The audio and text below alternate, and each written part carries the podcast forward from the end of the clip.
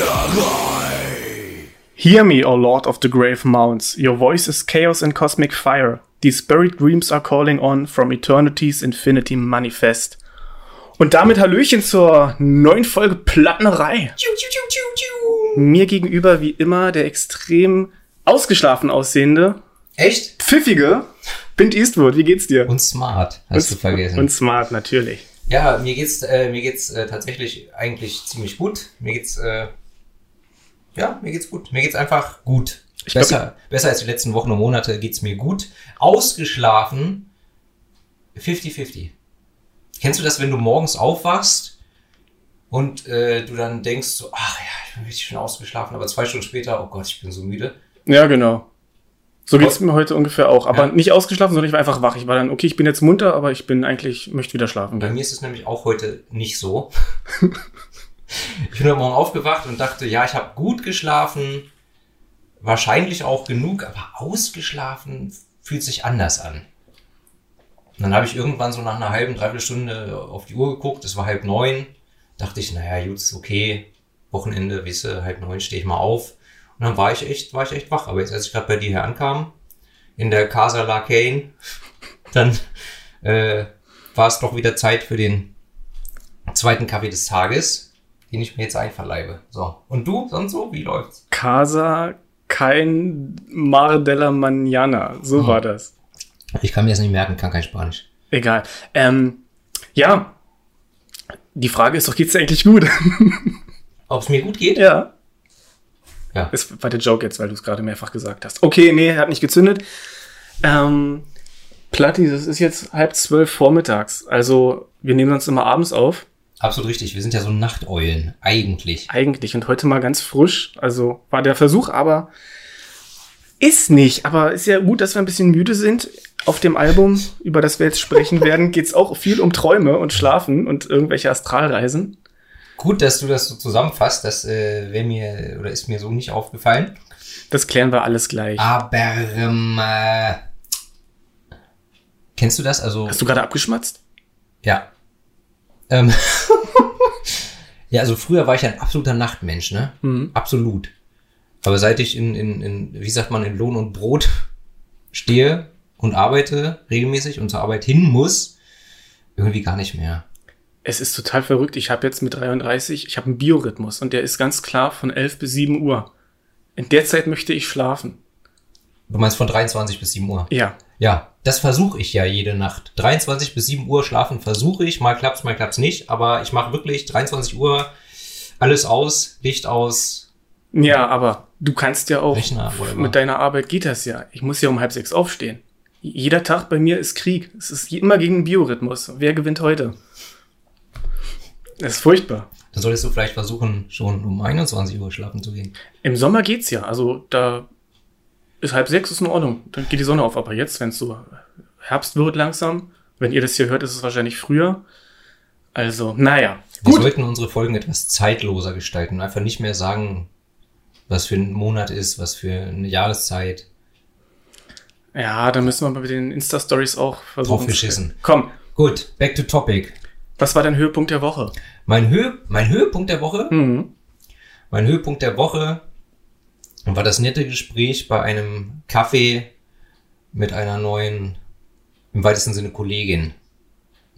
Hm? Sehr gut. Ein richtiges Zuckermäuschen. Sehr schön. Ja, bei dir? Ja, kann ich jetzt nicht sagen, es ist wieder sehr ich-zentriert. Wings of Gloria ist fertig. Ich hatte in der letzten Folge, glaube ich, drüber gesprochen. Oder was die vorletzte? Ist egal, du hast eine Zeichnung fertiggestellt. Oder war es die, sogar die, die wir eingeschoben die du haben? lange in der Mache hattest. Genau, From äh, The Devil's Blood on the Wings of Gloria. Der Song war Vorlage. Inspiration. Das ist fertig geworden. Und ziemlich cool. Ein Kumpel von mir hat direkt Kopfschmerzen bekommen, als er es gesehen hat, weil so viel passiert. Ja, ich habe die Zeichnung ja auch vorhin gesehen. Ich finde die super, aber es ist wirklich, also ja, ist viel, ist viel drauf, ist ein bisschen Reizüberflutung. So, aber meine Güte, So soll das sein. ne? Ich mag Zeichnungen oder Bilder, die du dir lange und immer wieder angucken kannst und auch noch Kleinigkeiten entdeckst. Das hast du auf dem Mädcheninternat auch. Gut. Was war denn dein Ohrwurm der Woche? Mein Ohrwurm der Woche. Also ich muss, ich muss wirklich äh, gestehen, ich bin diese Woche sowohl was das Album als auch was den Ohrwurm angeht, also ich konnte mich nicht entscheiden. Ich habe zwei. Okay. Ich habe mich für zwei jeweils entschieden Ich oder auch. entscheiden müssen. Echt jetzt? Ich habe auch zwei Ohrwürmer. Hm? Also meine beiden Ohrwürmer der Woche, diese Woche, das sind zum einen Don't Matter to Me von Lemmy Kilmister. Okay. Das, äh, ich kenne das nur aus dem Film Lemmy, aus dieser Doku. Die Doku kenne ich, aber der Song klingt gerade nicht Kommt, kommt in dem, in dem Song vor. Da fährt er, glaube ich, mit dem Taxi oder mit einer Limo irgendwo durch London oder so. Ist egal. Da läuft der Song und der ist aber auf keinem Motorhead-Album, auf keinem Headcat-Album. Ich weiß nicht, ob der überhaupt jemals auf irgendeinem Album war. Aber der ist, der ist sehr, sehr cool. Sehr, sehr cool. Gefällt mir sehr gut. Äh, Don't Matter to Me von Lemmy Kilmister. Und der andere ist I Wish I Knew, was eigentlich von Solomon Burke ist, aber die Version, die ich im Ohr habe, ist von Nina Simone. Ja, klasse. So. Nina Simone haben wir schon mal geklärt. Haben wir schon mal Na, geklärt? dass ich der einzige Mensch bin, den du kennst und andersrum auch, der sie kennt. Und Telloch von Mayhem kennt sie auch. Oder hört sie auch. Dabei sind wir so eklige Metalheads, ja. Und dann ist so, ein, so eine Kultur. Tja. Kann man mal sehen, wie vielfältig wir sind. Siehst du mal. Ja, Ja. ja Ladies. So. Ja, bei mir halte ich fest, ich habe sie neulich vorgespielt. Don't Talk Just Kiss von Right Said Fred. Ja, ist doch in Ordnung. Ein geiles Lied, er hat eine tolle Stimme, wie wir festgestellt haben. Der, ja, der, der, der, der, ist er Fred oder ist er Wright oder wer ist er? Ich glaube, ist wer? er ist set. Ich habe keine, Ah, ich habe keine Aber Ahnung. ja, er hat tatsächlich eine gute Stimme. Sollte man nicht unterschätzen, nur weil sie so diese, äh, I'm too sexy for my shirt. Ja, ich meine, der ist Ja. auch nett, der Song, aber Don't Talk Just Kiss ist ein richtig gutes Lied. stimmlich könnte der wahrscheinlich mehr machen oder was heißt bessere Musik, andere, anspruchsvollere Musik als Right Set Fred halt machen. Ich habe die auch überhaupt nicht auf dem Schirm, ob es dies noch, ob, ob es sie noch gibt. Aber ja, ich habe neulich auch ein Gespräch mit einer Kollegin gehabt. Ab einem gewissen Alter, wenn, also bei mir war das so, nachdem so diese trotzige Teenage-Phase vorbei war, oh, ich höre nur, nur Underground und Metal. Man kann irgendwann auch durchaus mal feststellen, dass es gute Popmusik gibt. Popmusik Absolut. ist nicht generell schlecht. Absolut. Lady Gaga, hallo? Ja, das ist auch mein Beispiel immer. Hm? Ne? Und aber ich bin auch, oh, ich bin ja gerade, also jetzt äh, ist ja, ne, also jetzt, wo wir das aufnehmen, heute, an diesem Tag, an dem wir aufnehmen, jährt sich ja 9-11 zum 20, also 20 Jahre. Oh, ganz kurz, und vor einem Jahr, gestern vor einem Jahr, haben wir uns das erste Mal in Real Life getroffen. Absolut. High Ja. five. Ja. ja, aber das ist auch so, wisst ihr, das, also 9-11, das schon 20 Jahre her ist, das ist irgendwie krass. Und ich habe ich hab, äh, letzte Woche, da wurde mir angezeigt auf Instagram, das Debütalbum von Band XY kam vor 41 Jahren raus. Und ich dachte so, boah, 41 Jahre ist schon echt lange her. Und dann stand da 1981. Und ich dachte so, ich bin zwei Jahre später geboren. Scheiße, bin ich alt. Also kann man so sehen, entweder ist das doch noch nicht so lange her, Mhm. auf der anderen Seite dann, ja, ist man halt, merkt man, wie alt man ist, ne? Ja. Und dann habe ich noch einen. Ja, hau raus. Die Band heißt James. Ich kannte die überhaupt nicht, aber ich mache momentan, ich mache alle sieben Jahre, gucke ich komplett äh, Akte X durch. Achso, ich dachte, du hörst komplett YouTube durch. Leer, genau. Kinder streamt nicht so viel, ladet euch die Kacke runter. Jeder Stream kostet Energie. Lieber von der Festplatte hören. So, jedenfalls James heißt die Band und der Kauf Song, mehr CDs und Vinyl. genau, habe ich gemacht. Ich habe mir, ich weiß gar nicht, wie das Album heißt, Songs in the in the Key of X-Files, X-Files. Ah, äh, mir tatsächlich mal wieder eine CD gegönnt. Ja, und der Song heißt Ring the Bells, ist von James, ist eine Live-Version dieses Liedes und die ist total gut. Ein absolut tolles Lied, spiele ich dir nachher mal vor. Ja, bitte. Und das kam da in der dritten Folge der dritten Staffel vor, wo auch Jack Black mitspielt. Mhm. Und ein Typ, dessen Namen ich vergessen habe, der spielt in den Ted-Film. Der Bär Ted spielt ja mit.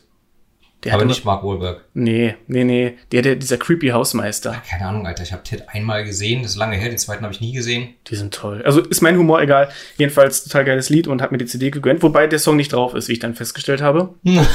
Aber Nick Cave ist drauf, Danzig ist drauf, Sheryl Crow, glaube ich.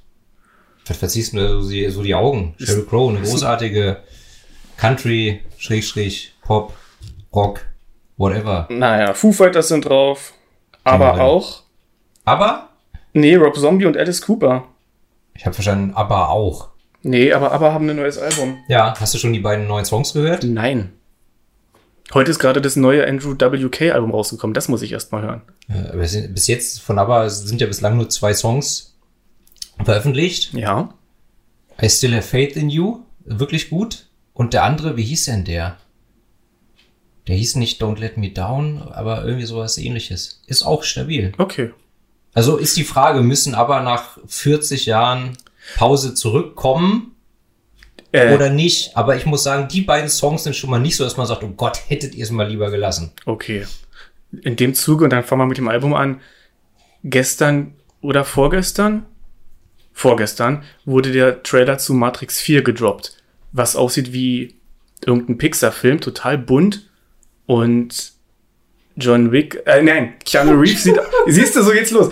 Keanu Reeves sieht einfach aus wie John Wick und das hat sich nur falsch angefühlt. Hm, Braucht die Welt das? Also, wahrscheinlich nicht. naja. Ich fand den ersten Matrix gut, den zweiten Ja. kacke und den dritten habe ich nicht gesehen. So, Ich fand den ersten grandios, den zweiten gut und den dritten kacke. okay. Judy! Also, das Album, das wir heute besprechen. War das grüner Auswurf? Nee. Neongrüner Auswurf. Ah ja, deswegen. Das Geheimnis des Us, sag ich nur. Nein, Ich das heute- Kids Remember. So, Ja, ich habe heute ein bisschen Halsschmerzen, da müssen wir jetzt alle durch. so, das Album heute. Jazz and the Ancient Ones mit ihrem Debütalbum, was halt keinen Titel hat. Oder auch Jazz and the Ancient Ones Oder so. heißt. Genau. Das ist ja immer tricky, ne? wenn dann der, einfach nur einmal der Name auf dem Album steht. Das haben Apokalyptiker mit ihrem fünften Album, glaube ich, gemacht. Wo ich auch dachte, jetzt noch? Was soll das? Und das hat Flair auch irgendwann gemacht mit seinem fünften oder sechsten Album. Es ist egal. Es gibt immer äh, Künstler und Bands, die dann irgendwann, dann fällt denen nichts ein und dann benennen sie ihr Album nach sich. Sehr, sehr traurig. Beim Debütalbum ist es okay. okay. Die Doors haben das auch so gemacht. So, also. Jazz and the Ancient Ones haben sich 2010 in Finnland gegründet. Es ist eine finnische Band. Mal wieder eine Band mit äh, Female Fronted. Ja, Hatten wir jetzt auch eine Weile nicht mehr. ja. Und wie würde man es einordnen? Metal, metaliger Hardrock mit psychedelischem Einschlag und Und das ist, das ist für mich äh, Hardrock. Psych Psychedelic Hardrock ja, mit ein bisschen okkulten Themen. ja, progressive so ein bisschen. Ja, ein bisschen progressive. Ähm, und was ich, was ich ja, was ich auch äh, interessant fand, äh, dass sie das Album, also es ist von Toris Diana produziert, auch bekannt als Necromorbus, der halt auch äh, im Black Metal und Death Metal viel Okay. seit seit 100 Jahren viel äh, produziert und auch ab und zu als Musiker mitwirkt auf Alben, aber der kommt halt eigentlich aus dem Black und Death Metal, hat halt auch mit Watain, Freundschaft, Destroyer 666 äh, und wie sie alle heißen, Funeral Mist, Ufamod gearbeitet, Mhm. Tribulation auch. Ja, Okay. also der kommt schon aus dem Metal. Interessant, weil das wieder hatte ich nicht auf dem Schirm. Da kennst du dich besser aus. Ja, also wie du schon sagtest, Occult Rock, aber ich werde Ja. mich heute ein bisschen zurückhalten nach dieser ausladenden Dissection-Folge. Und ich glaube, wir haben alles gesagt. Jetzt Haben wir? wäre das Cover dran. Okay. Also es sind sieben Bandmitglieder. Inzwischen kann man vielleicht noch sagen, nach dem ersten Album ist einer weggegangen. Oder? Also meiner Info nach waren es zu Anfang sieben und inzwischen sind es noch fünf. Genau. Also der eine Leadgitarrist und der andere, der Rhythmusgitarrist und der andere Leadgitarrist, die sind weg. Thomas, Thomas Fiend und jetzt weiß ich nicht, wie er heißt. Jedenfalls, die sind dann irgendwie beim zweiten und dritten Album gegangen, aber äh, gab kein böses Blut. Die Band hat ihren Stil nach diesem ersten Album auch relativ schnell in so eine surf-rockige Richtung verändert. Ist nicht schlecht. Jetzt Also ich, also ich muss sagen, ich kannte die Band nicht, bevor du mir dieses Album in die Hand gedrückt hast und ich habe ich hab auch bis heute konsequent nur dieses Album mir angehört. Genau, das wäre die Frage gewesen, hast, kanntest du die schon? Und Nein. ja. Ähm, von Stroh hieß der andere Gitarrist. Ja, also Künstlername wahrscheinlich. Von Stroh. Von Stroh. Admiral von Stroh. Genau. Ja, also du wolltest zum Album Artwork bzw. Cover kommen. Genau. Ja. Dies wurde gemalt oder gezeichnet. Es ist farbig. Ich sag mal gezeichnet, weil da sind Linien drumrum. Von Nucleart nennt er sich, auch ein Finne, Tuomas Tavanainen oder Tavanainen. Ich weiß es im Finnischen nicht. Die Buchstaben werden, glaube ich, einzeln ausgesprochen. Ich würde auch Tavanainen sagen, aber wer weiß das schon so genau. Okay, Finnen vor. genau. Ja, und zu sehen ist Jess mit roten Haaren, Die Sängerin. die Sängerin, genau. Und sehr viele okkulte, vor allem alchemistische Symbole. Wir haben da links oben das allsehende Auge, Mhm. Allerdings mit der Spitze nach unten. Wie wir es auch schon bei Watain gesehen haben. Genau, ein ganz klares Zeichen für den Left-Hand Path, was wir hier auch schon zu Genüge angesprochen haben. Also, ne? Ja. Die, die dunkle Seite. Und rechts oben haben wir den roten König. Dieses Symbol kennen viele wahrscheinlich von den Unterarmen von Konstantin, dem Film mit Keanu Reeves, da ist er wieder. Ich glaube, das ist ein Symbol für den Stein der Weisen. Echt jetzt, ne? Beziehungsweise für den, roten König, den Schwefelkönig, da kommen wir noch mal zu. Nein, ich kenne das als Symbol für Schwefel. Oder nur für Schwefel. Okay. Ja. Ich bin bei Alchemie wirklich ganz dünn informiert, werde hier viel Halbwissen präsentieren und Ich war schon in Chemie immer schlecht. ja, du, mich hat Alchemie nie interessiert, weil, ja, weil, Punkt, egal. Und dann sehen wir links von ihr das äh, alchemistische Symbol für Mercurius, also Schwefel, und rechts, nein, Quecksilber. Und rechts das Symbol für Schwefel. Und ganz unten der Kreis mit dem Querstrich drin, das ist das Symbol für Salz. Und dann haben wir noch eine brennende Hand mit einer 7 drin. Wahrscheinlich für die sieben Bandmitglieder steht das. Ja, ist, ist die Frage, ne? Also müssten wir jetzt eigentlich, wenn sie das Album nochmal äh, neu auflegen, äh, da darf nur ein 5 draufstehen. Ganz genau. So, reicht, glaube ich, oder? Ja, da ist halt noch viel, viel Schnickschnack. Äh, also jetzt einfach nur Deko, würde ich sagen. Ja, was, vielleicht steckt Linien, auch mehr drin. Strahlen, Kreise. Aber die Band hat sich in Interviews dann nicht weiter darüber ausgelassen. Ja, muss ja auch nicht. Kann man auch selber so ein bisschen.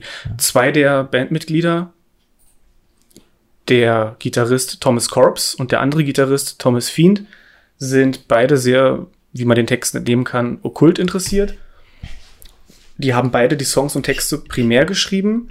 Thomas Fiend ist im Dragon Rouge. Das ist ein schwedischer magischer Orden von Thomas Carlson. Mhm. Also vieles, was die dort machen, ist in die Texte eingeflossen und ja, Thomas Corpse, nehme ich mal an, wird sich auch mit ähnlichen Sachen beschäftigt haben und anscheinend auch viel mit Alchemie. Zumindest kommt es halt immer wieder so durch. Also ich habe ich hab auch nur neulich ein Interview gelesen mit Thomas Corps und da hat er halt auch gesagt, dass er, dass er, er schreibt ja halt die ganzen Texte und die Mu- Musik und so und dass es viel um den Pfad zur linken Hand geht. Habe ich gedacht, na, das ist ja überhaupt gefundenes Fressen für dich.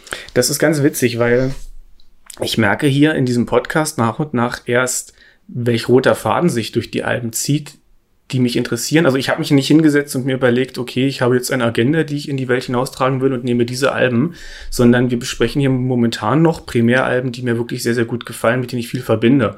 Und bei diesem Beschäftigen merke ich dann halt so, ah, Mensch, hier kommen immer wieder Elemente drin vor, klar, die viel mit Okkultismus zu tun haben und sowas, aber ist ganz faszinierend irgendwie. Ja, das ist, also zum einen möchte ich kurz einwerfen, dass ja eine Followerin hat mir neulich geschrieben, äh, sie findet, du solltest alleine auch noch einen äh, Podcast machen zum Thema Okkultismus und Magie und sowas. Okay. Äh, und zum anderen, hier, du hast ja vorhin schon die ersten vier Zeilen vom ersten Song zitiert. In, in der zweiten Zeile, was kommt schon wieder vor? Chaos und kosmisches Feuer. Ja, Das ja, geht ja schon wieder gut los. Ne? Hashtag Dissection und so weiter. Da kommen wir heute noch mal drauf zurück. Aber das Gute ist, mit jeder Folge, wo ich mich so ausführlich über Sachen ausbreite, da kann man dann Bezug zu nehmen. Da muss ich nicht alles nochmal wiederholen. Ja, unbedingt. So, ich fand auch, ich fand auch, bevor wir richtig einsteigen, fand ich auch schön, äh, also in dem Interview ging es auch, oder ich weiß nicht, ob es in dem Interview war oder irgendwo im Artikel, ging es um die Einflüsse der Band, die musikalischen Einflüsse und da ist äh, Merciful Fate dabei. Du, wirst- ich weiß, du magst ja äh, King Diamond nicht, Ja, nicht so richtig. äh, aber die wir schon erwähnt haben eben, Iron Maiden und Rocky Erickson. Rocky Erickson, ne, kann ich nur wieder empfehlen, das Album True Love Cast Out All Evil. Großartig. Ja, also Auch es sind alles Elemente, die ich jetzt nicht unbedingt im Einzelnen raushöre. Aber, aber du, auch Led Zeppelin, Mountain, The Beatles, Pink Floyd. Ich glaube, wir haben das gleiche Interview gelesen, oder? Shocking Blue. Sie haben auch mal Shocking Blue gecovert. Long and Lonesome Road. Tolles Lied. I don't know. Mhm. Ich kenne weder, was? Mountain Blue? Nee. Nur Mountain Und Shocking Blue. und Shocking Kenne Blue. ich nicht. Mountain sind gut, kennt. Nantucket's Sleigh Ride. Oder wie hieß es? Egal. Swamp Boy, musst du mal von denen anhören. Gute Band. Kenn ich nicht. In Ordnung, wollen wir einsteigen? Jetzt nach Ja, 20 bitte. Minuten endlich? Okay. Also, erster Song. Prayer for Death and Fire. Die ersten vier Zeilen hast du schon zitiert. Geht schon direkt in die Fresse. Schön schnell los. Ja, ist ein, ist ein strammer Opener, geht gleich fetzig mit Vollgas los. Finde ich, ich mag das ja, wenn der Opener auch gleich Ja. Gas gibt Ja. und sich nicht so reinschleicht. Da muss ich kurz einwerfen. Äh, das Eröffnungsriff von dem Song erinnert mich auch direkt an das Eröffnungsriff, also von dem ersten Song von dem Coven-Album, was wir besprochen haben. Das müssen wir nachher direkt vergleichen. Unbedingt. Der erste Song äh, von dem Album Blood on the Snow, das Riff, ich finde da eine große Ähnlichkeit. Sie haben mal ein, oh Gott, egal. Jazz and the Ancient Ones haben mal zwei Songs veröffentlicht, ganz am Anfang. Ich glaube, eine frühe Version von Seven's Breath of the Zodiac und ein Cover von Coven.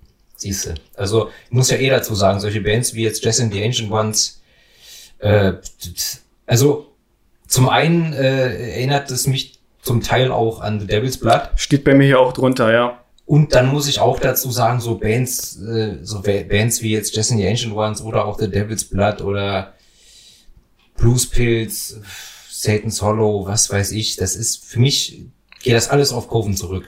Blood Ceremony hattest du die auch genannt, ja. Habe ich nicht genannt, aber ja, Ja. das ist für mich alles, weißt du, Ja. alles hat seinen Ursprung wahrscheinlich. Natürlich. Äh, Gerade gestern im Gespräch mit Kumpels über den Matrix-Trailer und dass alles recycelt wird. Als Goethe Faust geschrieben hat, war der Stoff auch schon eine Weile alt. Also ja, Du kannst ja auch nicht immer alles komplett neu erfinden, aber wo nicht, du deine gar nicht. Inspiration hernimmst und deine Einflüsse, das ist also ja. Bei diesen Bands für mich immer Und man darf auch eins nicht vergessen, also gerade Oh. was die Texte angeht, auch Okkultismus und Magie und diese Themen, die entwickeln sich ja auch. Die bauen alle aufeinander auf, die werden hier und da von Leuten fortgeführt, die dann wieder was zusammenschreiben. mhm. Wir hatten es ausführlich bei Dissection, die haben sich da Ja. ja auch ihr Konglomerat aus verschiedenen Ideen zusammengebaut und das, naja, durchdringt sich gegenseitig. Und natürlich klingen dann die Texte irgendwo ähnlich, weil man sich auf ähnliche Dinge bezieht. ja. Jedenfalls geht's schön stampfend los, um jetzt mal über den Song endlich Ja, zu bitte. sprechen. Erst musikalisch, ja. Ja, Die Orgel im Hintergrund finde ich schön, die ist nicht zu prägnant. man muss bei Orgel echt aufpassen. Ja, Man muss bei Orgel echt aufpassen. Ich habe mir, oh Gott, wie wir mal abschweifen. Äh, ich, ich mag ja sehr gerne das Album äh, Sweet Freedom von Uriah Heep. ja, Und ich habe dann gestern äh, mal das Demons and Wizards Album angehört. Also Demons and Wizards von Uriah Heep. Ich meine nicht, Ach so. diese, nicht diese verramschte Ah. Blind Guardian Nachfolgeband, danke, okay. ne? sondern das Album von, ich glaube, 73 von Uriah Heep, das Demons and Wizards heißt. Okay. Und da war mir dann ein bisschen too much Orgel. Aber gut, so viel dazu. Ja, nee, ich finde es hier sehr angenehm dosiert.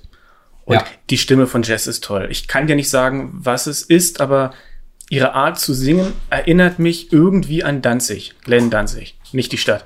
Okay. Da müsste jetzt jemand, der Ahnung von Gesang hat, mal drüber sprechen, was ich vielleicht meinen könnte, die Parallelen in der Art und Weise, wie sie, weiß ich nicht, betont oder, oder ich weiß es nicht. Keine Ahnung. Also ich musste halt beim Hören immer wieder an Devil's Blood denken, ne? Ja, Ohne, ohne dass, also die sind jetzt nicht zum Verwechseln ähnlich, aber einfach so, der, die Art, wie sie singt, der Stil, aber Danzig ist mir jetzt nicht aufgefallen, aber das heißt erstmal nichts. mich erinnert es auch immer ein bisschen an Grace Slick, hier von Jefferson Airplane. Aha, mit denen habe ich mich nie beschäftigt. Kommt noch. Also ihr Soloalbum. Okay. Das zweite. Dritte? Lirum Larum. ja, ist jedenfalls ein schön schneller Einstieg. Macht Spaß. Ja, geht gleich, äh, geht gleich mit Vollgas los. In der vierten Minute wird ein bisschen das Tempo rausgenommen. Aber da, da, da stimmt einfach, da stimmt einfach alles. Wir Podcaster sagen Interludium, ein Zwischenspiel. Hm, Intermezzo. Das auch. Ne? Ja, nee, äh, gefällt mir. Astreiner Song. Äh, Kuhglocke, glaube ich, ist auch mit dabei am Start beim, bei, bei, beim Drum Kit. Das könnte sein, ja. Mir war so. Ist jedenfalls mein dritter Lieblingssong auf dem Album. Es ist äh, mein zweitliebster, muss ich Okay. sagen. Ja. Ja, und inhaltlich Bitte. Sag du mal was. Also mein Eindruck war, also ähm, zum einen, oder ich habe mich gefragt, geht es darum, dass man seine Träume äh, verwirklichen soll und, und, und realisieren soll und ähm, oder geht es darum, dass der Tod nicht das Ende aller Dinge ist? Oder geht es um beides? Es war für mich nicht ganz eindeutig. Für mich auch nicht. Ich habe mir aufgeschrieben, Erinnerungen an vergangene Leben, beziehungsweise den Tod oder das Todsein allgemein. Ich habe hier oft den Eindruck, dass die Songs so Hymnen an den Tod selbst sind oder an, Ja. an das Jenseits. Ja, das Ich- ist so. Ich nehme ganz stark an, es kommt ja auch textlich immer mal wieder vor, dass es um Astralreisen geht. Da mache ich jetzt hier nicht wieder ein Fass auf. Da kann Danke. man, kann man nachlesen, was Astralreisen sind. Oder auch Klarträume. Kann man auch unterscheiden. Irgendwie sowas. Also, wie gesagt, beide Gitarristen, Fiend und, Co- äh, und Corpse, die beschäftigen sich mit sowas. Es wurde auch in mehreren Interviews gesagt, dass eben innere Reisen und magische Rituale und die Ergebnisse dieser Rituale in die Texte einfließen. Und Mhm. ja, ich würde sagen, dabei belassen wir es einfach. Mm, Eine Sache noch in einer Strophe singt sie Seven Sermons for the Dead. Septim Sermonis ad Mortuus, die sieben Belehrungen an die Toten, ist ein Text, den Carl Gustav Jung, Weggefährte von Freud, Ja, ja. der andere große Psychoanalytiker, Ja. geschrieben hat. Das war damals mehr so eine private Sache, wo er so getan hat, textlich, als sei er, oh Gott, Basilides von Schieß mich tot, einem gnostischen Autoren, den es wirklich gab. Und in diesem Text wird so diese gnostische Weltsicht mit Abraxas oder über Abraxas und bestimmte, wie der, wie der Kosmos funktioniert, niedergelegt, dargestellt, dargelegt. Ähm, ist ganz lustig zu lesen, wenn man, wenn man sich ein bisschen Zeit nimmt. Ist interessant. Führe ich nicht weiter aus, was Gnostizismus ist, hatten wir in der letzten Folge. Weiter geht's. Lustig. Ja, Twilight Witchcraft. Ist der zweite Song, genau. Geht etwas langsamer zur Sache, äh, groovy, äh, groovig, Groovy! groovig, heavy, äh, melodisch, ja. Ich, also, geht für, also, ich habe mir jetzt zur Musik in dem Song gar nicht viel aufgeschrieben, aber inhaltlich geht's äh, um Todessehnsucht. Aber nicht im selbstzerstörerischen, suizidalen Sinne, ähm, sondern dass der Tod zwar die Erlösung bringt, aber wenn es bis dahin noch dauert, ist auch okay. Ja. Ist eine solide Mittempo-Nummer. Ich finde, sie braucht eine Weile, um sich zu entwickeln. Ich muss tatsächlich sagen, ich meine, das Album ist von 2012. Ja, machen wir uns nichts vor. Das ist jetzt zehn Jahre her, Ja, fast. Welt ganz anders aus. Nein, ich will nur sagen, dieser Song hat jetzt beim nochmaligen Hören, und ich höre dieses Album äh, mindestens drei, vier Mal im Jahr, hat nochmal irgendwie, ist gewachsen. Okay. Gefällt mir besser als früher. Beginnt schön langsam, ganz ruhig und nimmt dann langsam Fahrt auf und ja, so entwickelt sich wirklich das Ding. Ja, inhaltlich bin ich ganz bei dir. Ist wieder so ein Lieblings, äh, ein Liebeslied an den Tod irgendwie. Ja. Der Thomas Corps hat auch gesagt, dass inzwischen, die machen jetzt eher so Surfmusik, sehr fröhliche, muss man sagen, dass er jetzt auf seinem Weg zur Linken, ja, seinem Satanismus oder wie auch immer man es nennen möchte, den er, den er lebt und praktiziert, jetzt auch irgendwo für sich die, den Weg der Liebe gefunden hat, kitschig ausgesprochen oder also formuliert. Es muss halt nicht immer nur Tod und Zerstörung und Verderbnis sein und äh, in den Antikosmos übergehen. Azerate und, Mhm. und, und, ne? Hier, Current 218, sondern geht eben auch anders. Ähnlich wie er auch Selim Limucci, Ja. ich kann diesen Namen nicht anders aussprechen, Selim Limucci ja auch gesagt hat, für ihn hat der Tod viele Farben, die Farben der Verwesung sind bunt. Fand ich irgendwie sehr schön. Ja, also der Pfad zur Linken muss nicht immer nur fieser, böser Black Metal sein. Es kann eben auch fröhlich und positiv sein. So. Es geht ja letztlich nur um die, um die Selbstverwirklichung, Selbstvervollkommnung. Absolut. In der Tat. Mhm. Möchtest du noch was dazu sagen? Nein. Okay. Kommen wir zum dritten Song.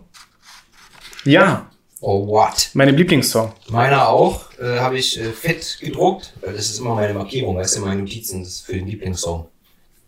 Als wenn ich es nicht selbst wüsste. Ich, hab, ich mache immer eine 3 an den Refrain. Bei Songs, wo ich mir nicht ganz sicher bin, mache ich immer irgendwie so eine ausladende 3, dann weiß ich erst der Refrain. Ich könnte auch ein R ranmachen, aber warum? Lieber eine 3. Lieber eine sieht dann- drei. Das sieht dann aus wie Brüste. Stimmt. zur Seite. Geil. Deswegen machst du das. Dicke Dinger. Schwein. So, ja, Soulful Giants, der dritte Track, äh, fängt erstmal noch langsamer an.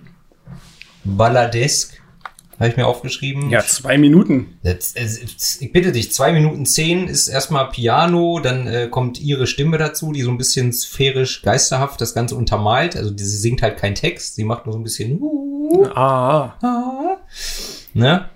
Und ähm, ja, nach zwei Minuten zehn wird das Tempo gesteigert, äh, die Instrumente steigen alle ein und da habe ich gedacht, ja, mit, äh, mit der richtigen Einstellung und äh, könnte man das fast als einen äh, schweren, düsteren ABBA-Song verbuchen. Okay. Du bist aber Fan, ich nicht so. Ich habe da nicht den Durchblick. Aber ist die beste Popband aller Zeiten.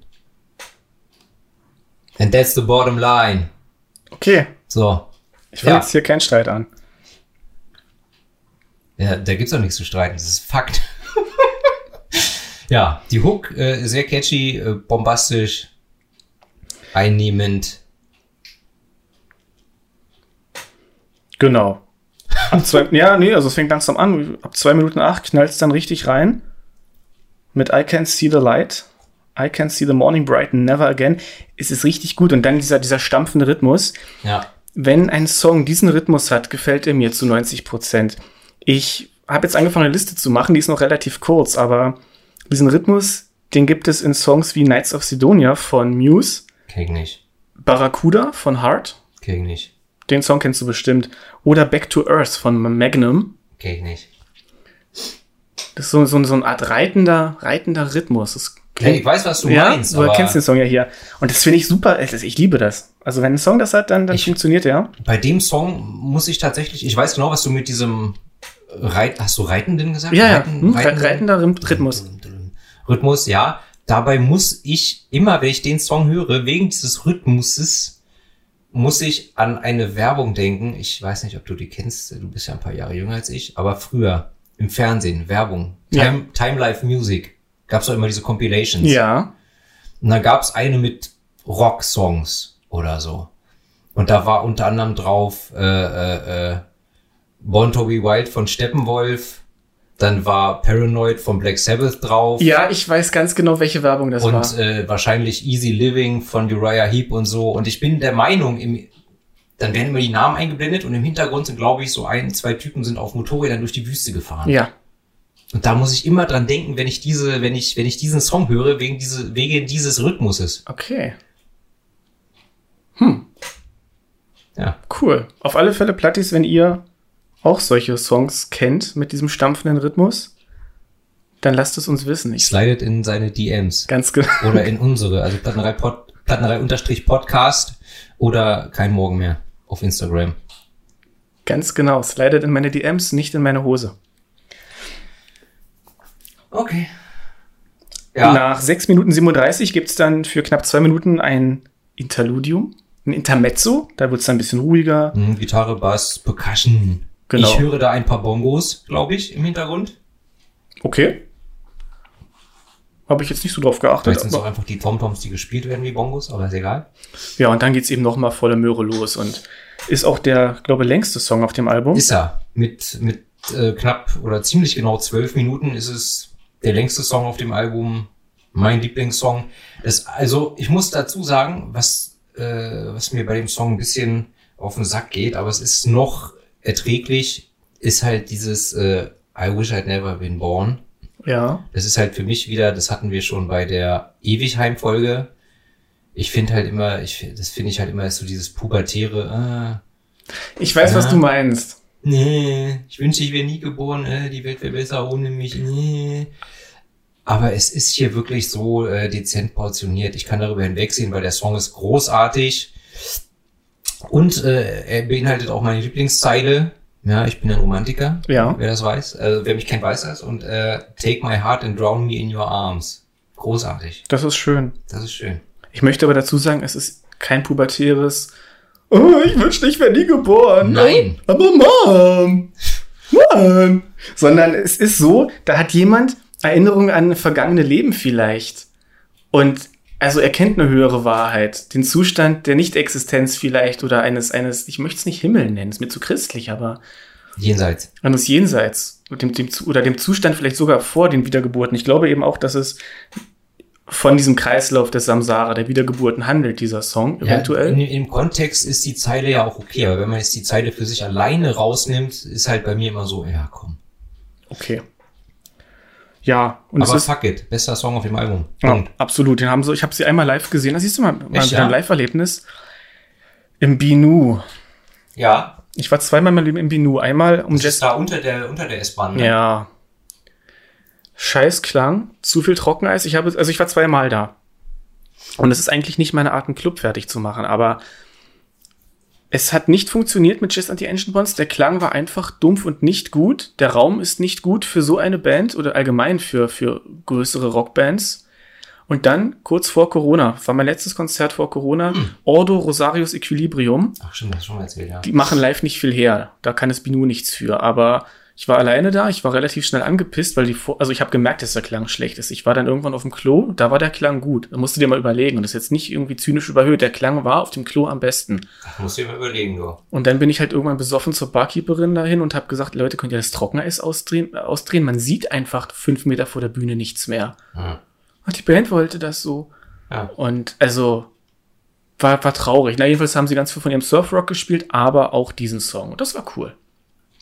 Also den spielen sie immer noch live, wollte ich damit sagen. Ah, okay. Im Binu war ich einmal und da habe ich Gals Wirt gesehen und Tribulation und ich bin jetzt echt hart am überlegen, ob die erste Band, die Supportband, ob das tatsächlich Uwada waren oder nicht. Gals wird, wird was? Gals Wirt. Ja, was wird er? Immer besser. Ah, Mit dem Alter immer besser. okay. Wie Rotwein. Gut, und um hier noch einmal ein bisschen inhaltlich einzugehen auf den Song, lese ich vor, was Thomas Corpse zu Sulfur Giants gesagt hat. Ich bitte drum. Es handelt von einer Reise durch den Kosmos, von der Grabstätte zum Mutterleib. Die Welt wird hier als ein Versagen angesehen, eine Ebene völliger Ignoranz, die in den Windungen der Schlange haust. Der Autor sucht hier nach einer Balance und nach einer Anleitung durch den roten König, der in Form der Schwefelgiganten auftritt. So nichts viel, anderes erwartet. so viel dazu. Keine Ahnung. Ich würde sagen, wir belassen es dabei. Lassen wir so stehen. Ich meine, bei all diesen vielen Träumen über den Tod und über das Jenseits, hattest du auch schon mal Träume vom Tod? Ja, ich kann mich nicht an Details erinnern, aber ja, weiß ich, hatte ich. Träum, träumst du, träumst du so, dass du es dir merken kannst oder ist immer Selten. selten? Kommt vor, aber selten. Okay, nee, weil ich hatte in meinem Leben schon ein paar Mal Träume, in denen ich tot war. Aber also so, so im Jenseits quasi. Mhm. Und das war ziemlich abgefahren und beeindruckend. Und das, da weiß ich heute auch noch die Details. Das war ein ganz, ganz eigenartiges Gefühl von, von Frieden und von. Das war laut. Ja, das war mein Stuhl hier. Es war ein ganz eigenartiges Gefühl von wirklich von Frieden. Ich bin über so eine Landschaft geschwebt und in, also in dem einen der Träume. Und ich kann mir vorstellen, dass das, äh, das gibt viel Potenzial für Songtexte. Solche, solche Erfahrungen. Gerade Ja. wenn man die in Form von, von Klarträumen hat, wo man also sich noch besser erinnern kann, wo man vielleicht selber die Kontrolle hat. Oder gar in Form von Astralreisen. Aber das und mehr erfahrt ihr in meinem Solo-Podcast über Okkultismus. Genau, und Astralreisen und sowas. Und Magie und Ganz genau. ein Zip und Zap. Judy. Der vierte Song. Ghost Riders. Und sag mir bitte nicht, du denkst jetzt an Nicolas Cage mit einem brennenden Kopf. Nein. Okay. Das wollte ich nur vorwegnehmen. Jetzt werde ich immer dran denken, wenn ich den Song höre. Habe ich tatsächlich bislang nie dran gedacht. Okay, gut, cool. Aber Ghost Rider habe ich damals im Kino gesehen und er war halt kacke. Nicolas Cage ist einfach. Vorsicht. Ja, nein, nein, nein, nein, nein, über. Ich liebe, ein paar gute Filme ich liebe. Nicolas Cage. Der ist klasse. Er ist halt immer so over the top. Not a piece. Ja, er ist also ein paar, paar gute, also Lord of War mag ich mit ihm. Stimmt, ja. Mandy, einer meiner ultimativen Lieblingsfilme. Kennst du Mandy? Das hast du mir, glaube ich, schon 20 Mal erzählt und die Antwort ist immer noch nein. Dann gucken wir den demnächst. Gut. Ähm, aber ja, Ghost Rider habe ich damals im Kino gesehen. Hätte ich mir sparen können, aber ich war irgendwie mit zehn Leuten da und es war so eine Preview oder irgendwie sowas und ähm, Ja, das Beste an dem Film war Eva Mendes. Ja, Wie immer. ja. Oder wie oft. Ja, die Frauen reißen es dann raus. Auch wenn sie nicht viel sagen. Aber man muss Nicolas Cage eins zugutehalten, er war echt ripped für den Film. War er das? Was Ah, der trainiert vorher. Hat, hat er. Sieht man. Hat gut trainiert. Ja, gut trainiert.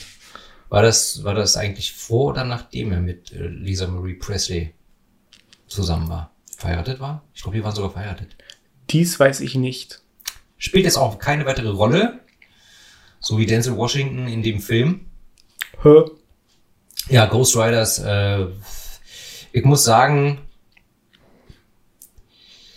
erinnert mich, äh, also da, da, da ist so sowas wie ein, könnte ein Vibraphon oder so sein. Höre ich da? Oder ein Xylophon? Oder ist es einfach nur die Orgel? Die so eingestellt ist? Irgendwie könnte, so. Könnte auch sein. Es erinnert mich jedenfalls ein bisschen an The Doors. Ja, stimmt. Vom, vom Sound her, vom Stil her. Es ist so eine ruhige Mittempo-Nummer. Ja, also ich muss auch sagen, äh, der Song ist in Ordnung, der ist zum Durchatmen auch ganz willkommen nach Soulful Giants, aber der bleibt bei mir nicht hängen. So, das ist der, der plätschert vor sich hin. Er hat so einen hüpfenden Rhythmus, finde ich. Ist ganz nett, ja, aber er ist, er ist ein schöner, schöner Zwischenpart zwischen Sulfur Giants und 13 Breath of the Zodiac, dem nächsten Song. Ja. Und ja, Und nachdem im allerersten Song schon von Chaos die Rede war, geht's hier jetzt um Gnosis, esoterische Gnosis, gnostische Feuer, kosmische Flut, Katharsis, silberne Schlüssel, goldene Schlüssel. Was, was, was ist doch wieder dein Spezialgebiet? Erklär mir, was das soll. Hier steht nur Astralreise, Fragezeichen. Ich weiß es wirklich nicht. Ich weiß es doch auch nicht, Pint. Du, keine Ahnung. Bei Silver Key muss ich immer an eine Geschichte von H.P. Lovecraft denken. Ich weiß nicht, ob es da Bezüge gibt. Und da, da mein Wissen hier so dünn ist, will ich auch gar nicht übertrieben mutmaßen. Lass mich kurz, ja, es geht um gnostische Feuer. Oh Gott, das war der Stuhl. Was bewegst du dich auch so viel? Ja, ich bin alt, ich muss mich bewegen, sonst kriege ich gleich Rücken und Nacken und alles. Es geht um irgendwelchen okkulten Zip-Zap. Ich meine, Gnosis ist immer geheimes Wissen. Und deswegen kann ich mir vorstellen, dass es eben irgendwie was mit Astralreisen zu tun hat. Sie singt hier A vision brighter than a thousand stars, dancing ghost within the cosmic flood, reflecting the shadows of demigod. Ja, wenn wenn du es nicht verstehst, wie soll ich das verstehen? Ja. Würde mich auch mal interessieren, aber da das eben persönliche Einsichten sind von, von Leuten und nicht unbedingt ein bestimmtes Thema abgearbeitet wird, Ja. was man nachlesen kann, sondern eher persönliche Erfahrung zu bestimmten Themen oder Ja. sind wir da auf ganz dünnem Eis? Ja. Das, will ich, das Thema will ich nicht mehr Kneifzangen anfassen. Gut, dann lassen wir's. Also, fünfter Song, 13th Breath of the Zodiac. Tempo wird wieder angezogen, der Bogen zum Albumanfang wird geschlagen für meine äh, Wahrnehmung, so vom, vom Sound, vom Tempo. Ja. Da höre ich auch äh, Heavy Metal jetzt aus den, aus den Riffs tropfen. Nach zweieinhalb Minuten gibt es ein kurzes, äh, gekonnt platziertes Gitarrensolo und äh, ja, die Stimme kommt nochmal richtig schön zur Geltung. Aber worum geht's denn? Um das Sternenbild des Schlangenhalters. Ich weiß es nicht genau. Also, erstmal ist es mein zweiter Lieblingssong auf diesem Album. Okay. Und ist halt ein ziemlicher Kracher. Ich finde ihn, also der, der haut noch mehr durch als der erste Song. Ich finde auch, Ja. gibt diese eine Stelle, With and Without, Together as One, da hört man dann noch eine Stimme Ja. von einem Mann mit. Das finde ich ist so ein schöner Eckpunkt in dem Song. Ja, die Solis sind toll, die beiden. Soli. Ja, habe ich Solos schon wieder gesagt? Ich werd's Solis gesagt. noch schlimmer, meine Güte. Sag raus, aber schnell. Wirklich. Ab sofort mache ich diesen Podcast allein. Und ich mache meinen Okkult-Podcast. Ja. Und wenn ich dann Okkultismus und Solis. Scheiße. So, ja, Ja. also musikalisch ziemlich geil. Und inhaltlich, wie fange ich an? Also, Von vorne. genau. Ich glaube, es geht um das Sternbild des Ophiuchus. wenn man den so richtig ausspricht, Bitte der, was? der Schlangenhalter. Ach, der, ja. Ophiuchus. Ist eine von 13 Konstellationen, die die Ekliptik durchqueren, also die scheinbare Bahn der Sonne. Und er wurde deshalb auch das 13. Zeichen des Tierkreises genannt. Das ist aber falsch, denn das verwechselt das Tierkreiszeichen mit den Sternbildern. Die da, also Tierkreiszeichen sind ja zwölf, eigentlich. Genau. Und Ja. Sternbilder, also die Konstellationen, da gibt es ja mehrere. Ja. mehrere. Und ja, näher, das kann man alles bei Wikipedia nachlesen oder auch in Büchern. Lest mehr Bücher. Ja, aber interessiert keinen. Und ich, also wenn, wenn mich irgendwas wie Alchemie nicht interessiert, dann äh, Astrologie. Ja, pf, mir auch nicht. Ja, nee, aber ich sag nur, bei all meinem Interesse an, an Esoterik und dem ganzen Quark, Astrologie, Das dann doch nicht. ja, das ist irgendwie, dass Ja. die Sterne und die Sternbilder einen Einfluss bei der Geburt haben. Bist Äh, aber picky jetzt. ja, absolut. Naja. Mondphasen? Und da, dagegen habe ich, nee, Mondphasen hat, kann schon was haben. Das hat auch mit der Helligkeit zu tun. ja, ne? Ne? Und von daher, Ebbe, Flut, das Ganze. genau. Man weiß ja, wie das ist. Männer, genau. Frauen, dies, das. Jenes auch. Ja. Nee, wirklich, also Astrologie ist Quark und Alchemie verstehe ich nur nicht. Dagegen habe ich aber an sich nichts. Interessiert mich halt nur nicht. Okay. Aber gegen Astrologie habe ich was. Und Anatomie, Es ist gut. oder? Das obere Drittel ist wichtig. Okay. Das wird hier immer sexistischer. Ich Du hast frag- einen schlechten ich- Einfluss auf Ich mich. frage mich, bis wo, also bis wo du das Drittel siehst. Na, Kopf bis Busen. Okay. Aber das stimmt nicht. Alles an einer Frau ist wichtig. Richtig. Auch der Charakter. Exakt. So. Grüße gehen raus an meine Mäuse von Take Me Out. So. Was du sagst. Ja, wir waren noch bei 13th Breath of the Zodiac. Oder bist du mit dem jetzt durch? Lass mich mal bitte nachlesen. Aus dem, diesem sexistischen Ausfall. ja, also in der Antike wurden einige Sterne aus dem äh, Schlangenhalter-Sternbild dem Skorpion zugeordnet. Und eben, was ich schon sagte, das irgendwie fälschlicherweise als 13. Sternbild gesehen. Was der Schlangenhalter jetzt genau symbolisiert, also dieses Sternbild, darüber wird gestritten. Entweder Asklepios, der die Toten zurückbringen konnte, Der hat ja auch eine Schlange. Genau. Äh, Im alten Griechenland soll er für Apollo selbst gestanden haben. Keine Ahnung, nichts Genaues weiß man nicht. Hm. Ich kann mir aber vorstellen, dass es irgendwie damit zu tun hat. Mit aber Sicherheit. was- Ich hab, ja? also, warum es jetzt der 13. Atem ist oder keine Ahnung. Auch wieder ganz dünnes Eis. Ich habe eh von diesem Schlangenhalter noch nie was gehört. In Ordnung. Ich finde die Zeilen kurz vor Ende sehr schön. In the gardens of dark matter, the serpents coil and twist as they bind their tails around the eternal pillars. Das finde ich ein sehr, sehr schönes Bild. Ja. Man hat richtig, richtig bei dem Song das Gefühl, da steckt ganz viel hinter. Kannst ja was zeichnen. Könnte ich mal machen. Ja, aber wir werden es nicht durchdringen. Nee, heute nicht. Dann käme jetzt der sechste Song. Jazz mit A und Doppel-Z and the Ancient Ones. Aha. The Devil in G Minor heißt der Song, aber für mich ist es immer Jazz and the Ancient das Ones. hast du dir gerade ausgedacht. Ja. Ich dachte, das steht so im Booklet. Nee, nee, nee, aber es ist so, so unglaublich jazzig, die Nummer. Ja, das ist, also, es ist irgendwo, irgendwo zwischen Jazz und ein bisschen bluesig auch, aber ja, Jazz, also es ist, ich denke da auch immer an so ein, so, weißt du, an so, ein, so, ein, an so eine Jazzkneipe. Eine verrauchte, Ja, natürlich. eine Frau im roten Kleid auf einem Klavier. Oder allem Klavier? Flügel. Flügel. Neben dem Flügel. Der Mann spielt den Flügel. Bist du für ein Sexist? Es ist einfach äh, für gewöhnlich so. Pint Eastwood sagt, Frauen können keinen Flügel spielen. Das sage ich gar nicht. Aber meistens ist es ein Typ, der heißt Sam. Spiel unser Lied, Sam. So. Ding dong, die Hexe ist tot.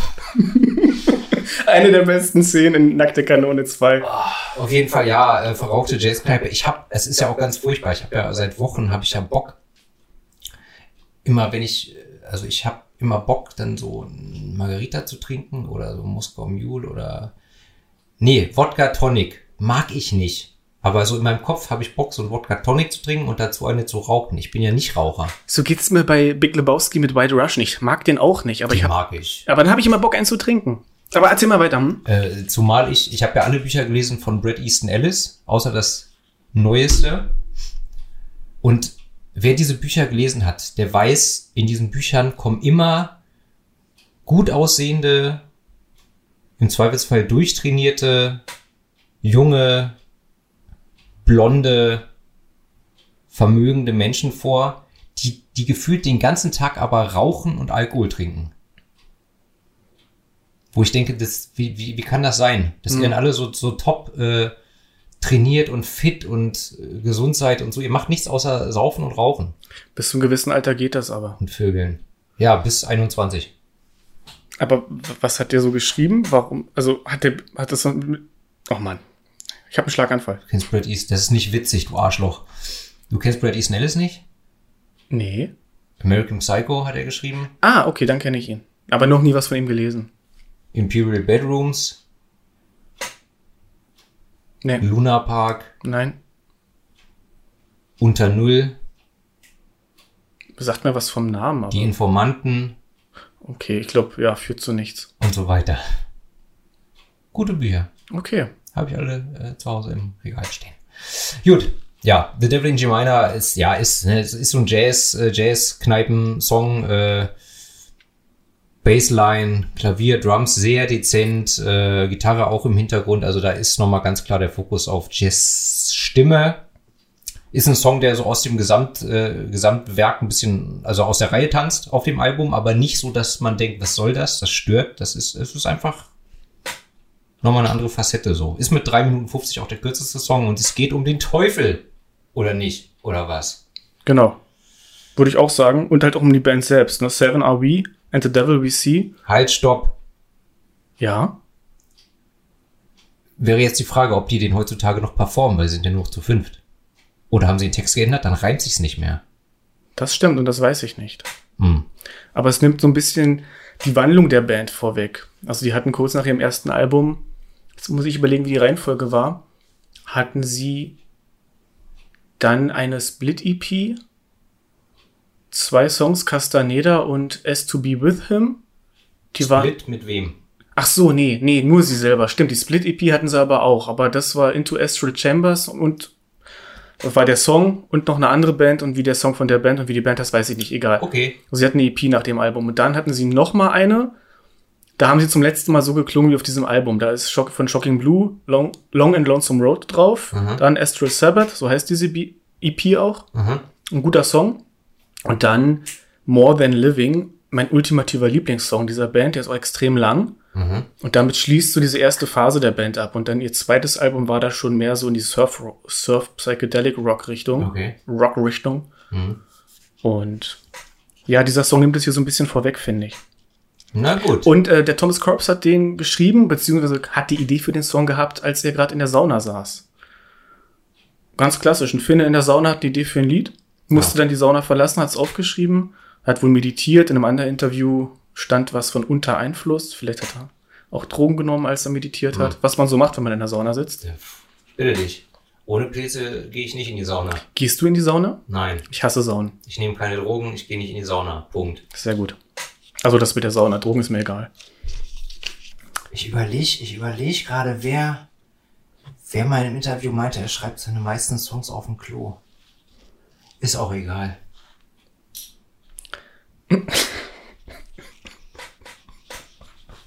Ach, das war ich selbst. Nein. Was lachst du denn jetzt? Ich wollte gerade sagen, so wie die Songs klingen, Lindemann. Was? Mir sind verschiedene Musiker eingefallen, aber belassen wir es dabei. Okay. Der siebte Song Come Crimson Death. und der letzte, der ist fast so lang wie Sulfur Giants mit 11 Minuten 43. Ja, der ist auch sehr gut. Und es ist so ein typischer Jazz and the Ancient Ones letzter Song, Ja. weil die immer sehr lang sind. Okay.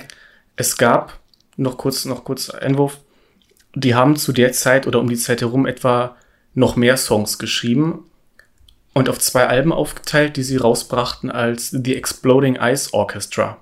Aha. Selbe Besetzung, nur anderer Name oder andere Ich Besetzung? glaube fast dieselbe Besetzung. Aha. Kann sein, dass ein oder zwei weniger dabei war. Ach du dickes Ei.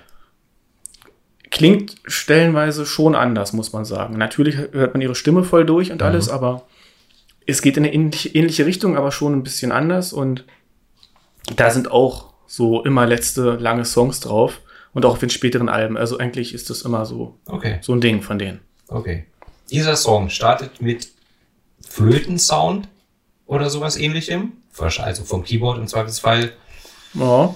Also für mich klang es nach Flöte. Ich habe im Booklet aber nichts gefunden zu äh, Flöte in Song 7. Ja. Also ist wahrscheinlich das Keyboard.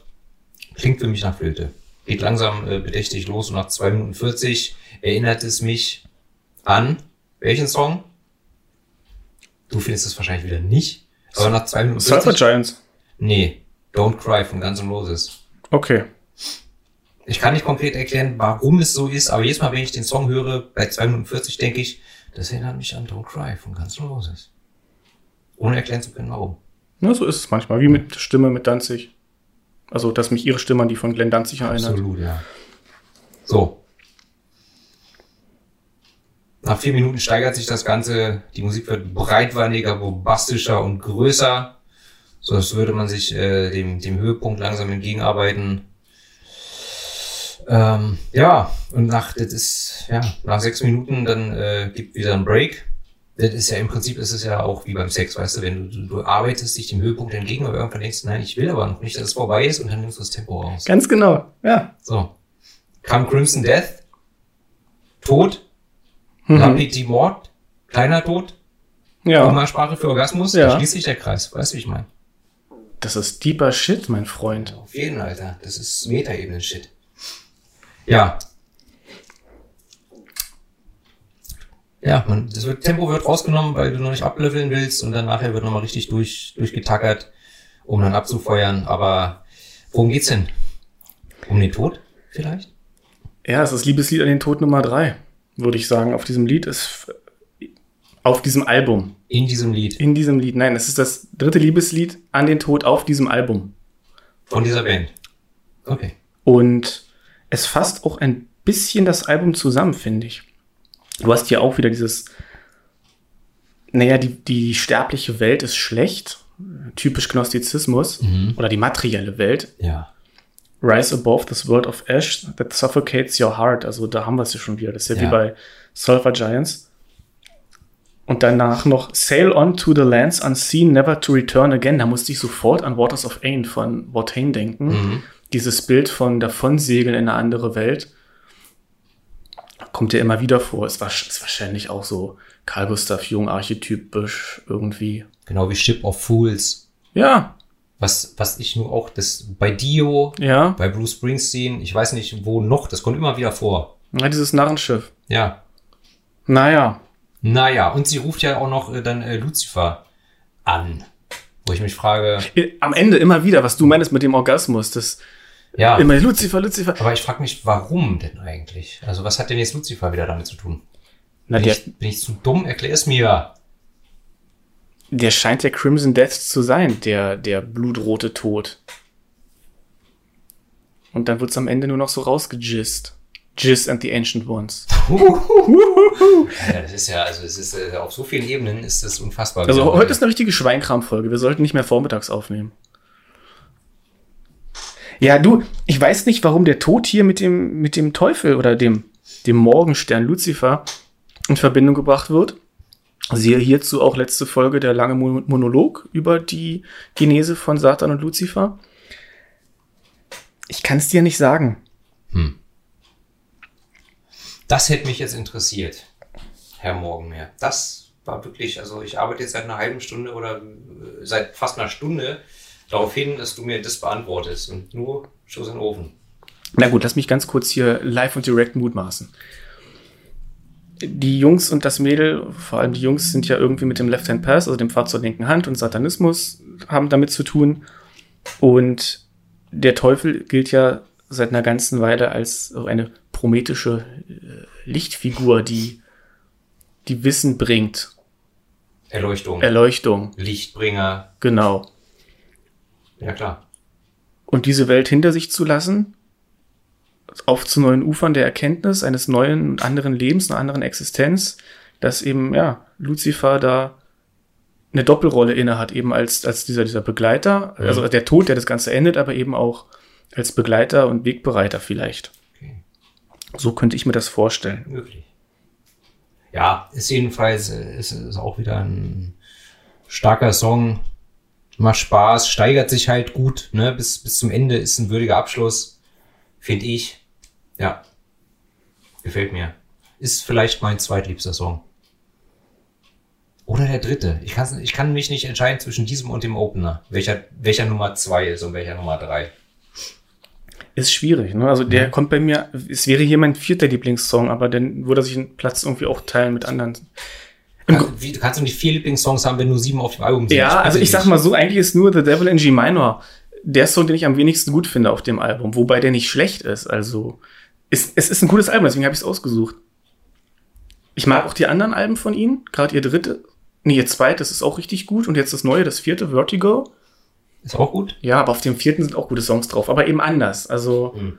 nur da, dadurch, dass sie jetzt mehr diese Surf-Rock-Richtung gehen, haben sie auch ein bisschen mehr Alleinstellungsmerkmal, finde ich. Weil zu der Zeit, Ja? ein Satz noch, vor zehn Jahren, als das rauskam, da war gerade diese Okkult-Rock-Welle über die Bands, die wir vorhin gesprochen haben. The Devil's Blood, Blood Ceremony, äh, Jack's Toth, wie sie alle hießen.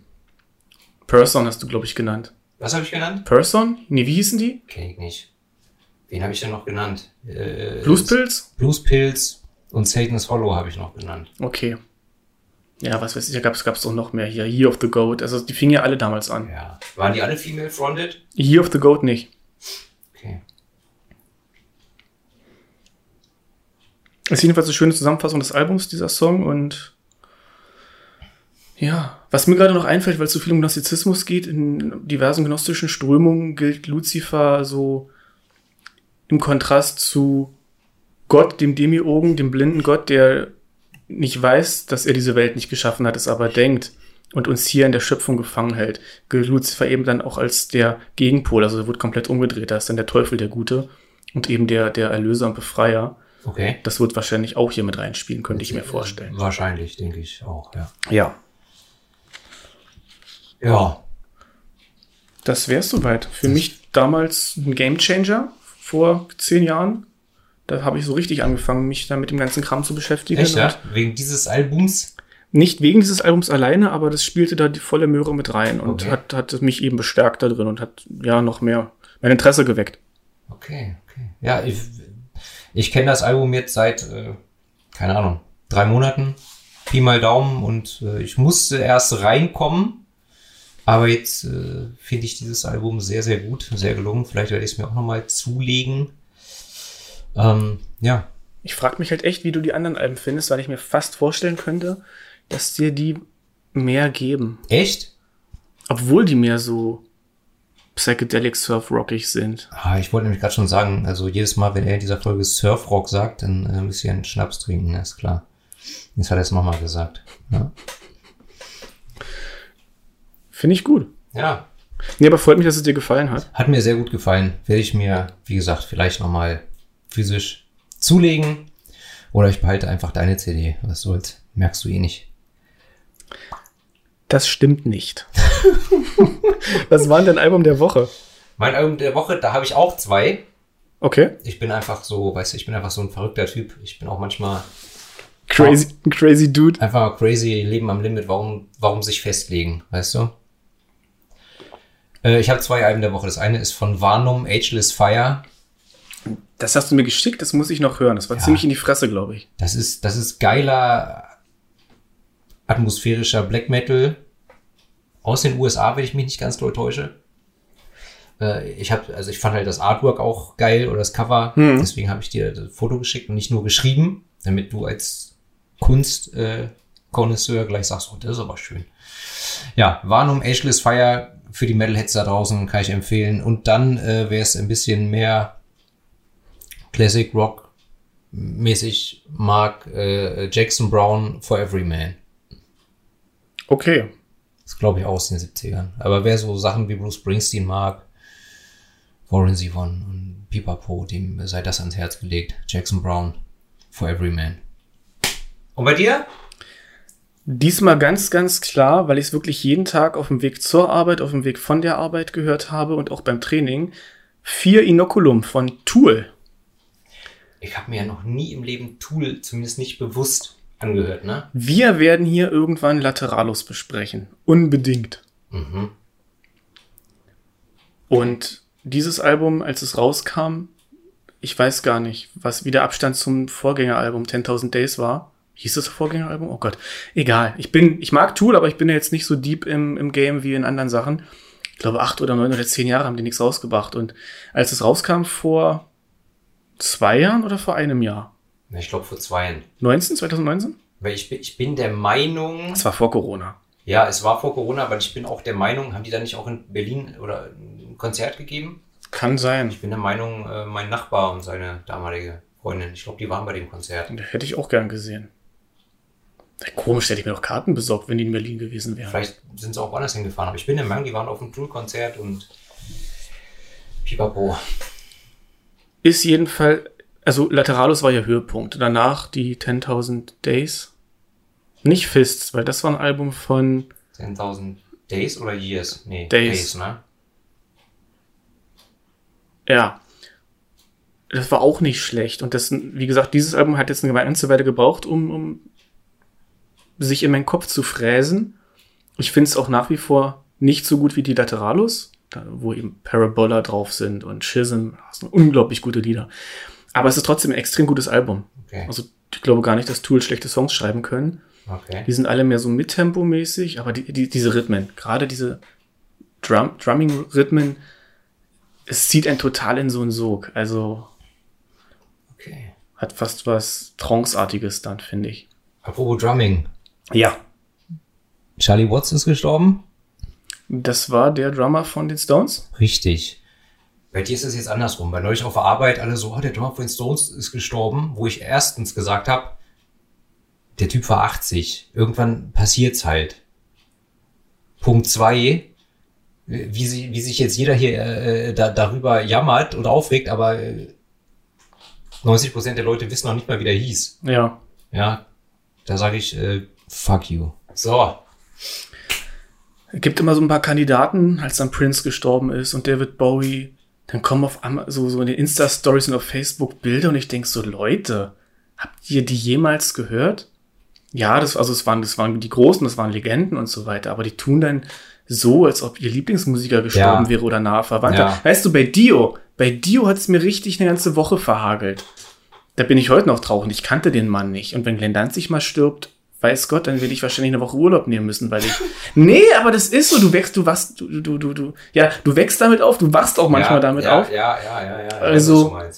Das ist ein Teil von dir, auch wenn du die Person nicht kennst, aber die, du kennst die Musik und ja, ich mag das nicht so, dieses, oh, ich kokettiere jetzt damit, dass ich, dass ich weiß, dass der gute Musik gemacht hat. Oh, David Bowie ist tot. kein Musiker hat bis heute, äh, also wir brauchen ja nicht drüber diskutieren, du weißt, wer mein, wer mein musikalischer King ist. Ne? Natürlich, der Bruce Springsteen. Absolut. Aber ich muss sagen, was also mich in meinem, in meinem Leben, äh, wer mich am meisten geprägt und beeinflusst hat, ich habe mich jetzt in eine andere Richtung entwickelt, aber es war definitiv den größten Einfluss in meinem Leben hatte Tupac Shakur. Okay. So. Fra fra kannst jeden fragen, der mich kannte zwischen 13 und 25. Ja. Ich habe musikalisch angefangen mit irgendwo zwischen den Ärzten und den Fantastischen Vier. Okay. Und dann Erasure, Alphaville, Mhm. ja, Meatloaf. Also, da gab es schon eine ganze Phase vor Manowar und dem Metal-Kram. Na, ich habe ja vor Tupac habe ich ja auch schon äh, Guns N' Roses und Aerosmith gehört und dann Mhm. ab und zu Alice Cooper und dann habe ich Body Count entdeckt und bin ja durch Body Count quasi zum Rap gekommen. Weißt du? Bei Bodycount habe ich gerade eine richtig geile Folge in so einem Podcast gehört. Stimmt, ich glaube, die habe ich auch gehört. Ja, es ist von so zwei gut aussehenden, intelligenten, smarten Typen, ja. Ja, ja, ähm, Schildschmiede, nee, ähm, äh, Plattnerei. genau. So. Super. Also, Was hört, meinst euch, hört euch Plattnerei mal an. Lohnt sich. Absolut, auch klare, klare Kaufempfehlung von mir. Und ich lächle die ganze Zeit diese Pulle Whisky da an. Das ist nur der Grants, den ich umgefüllt habe in eine schöne Glasflasche. Ja, ich weiß, aber den habe ich dir ja empfohlen als Everyday Ja, aber Whisky. wir haben hier noch den guten Jameson, der ist deutlich besser. Und ich habe hier noch Plantation Room. R Room. Ich werde auf übelste Weise das R rollen. Rum. Ja, gucken wir mal. Auf jeden Fall trinken wir gleich einen Absacker. Ist ja schon 12 Uhr 36. Okay, darüber denke ich noch nach. Gut, Haben wir es, würde ich sagen. ich würde auch sagen. Dann aber diesmal hier, eine ne, ne, ne geschätzte Platine aus Münster hat sich beschwert.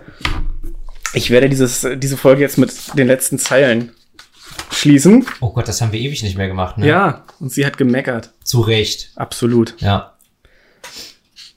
Come Crimson Death, let it be, oh let it be. Come Crimson Death, Morningstar Lucifer.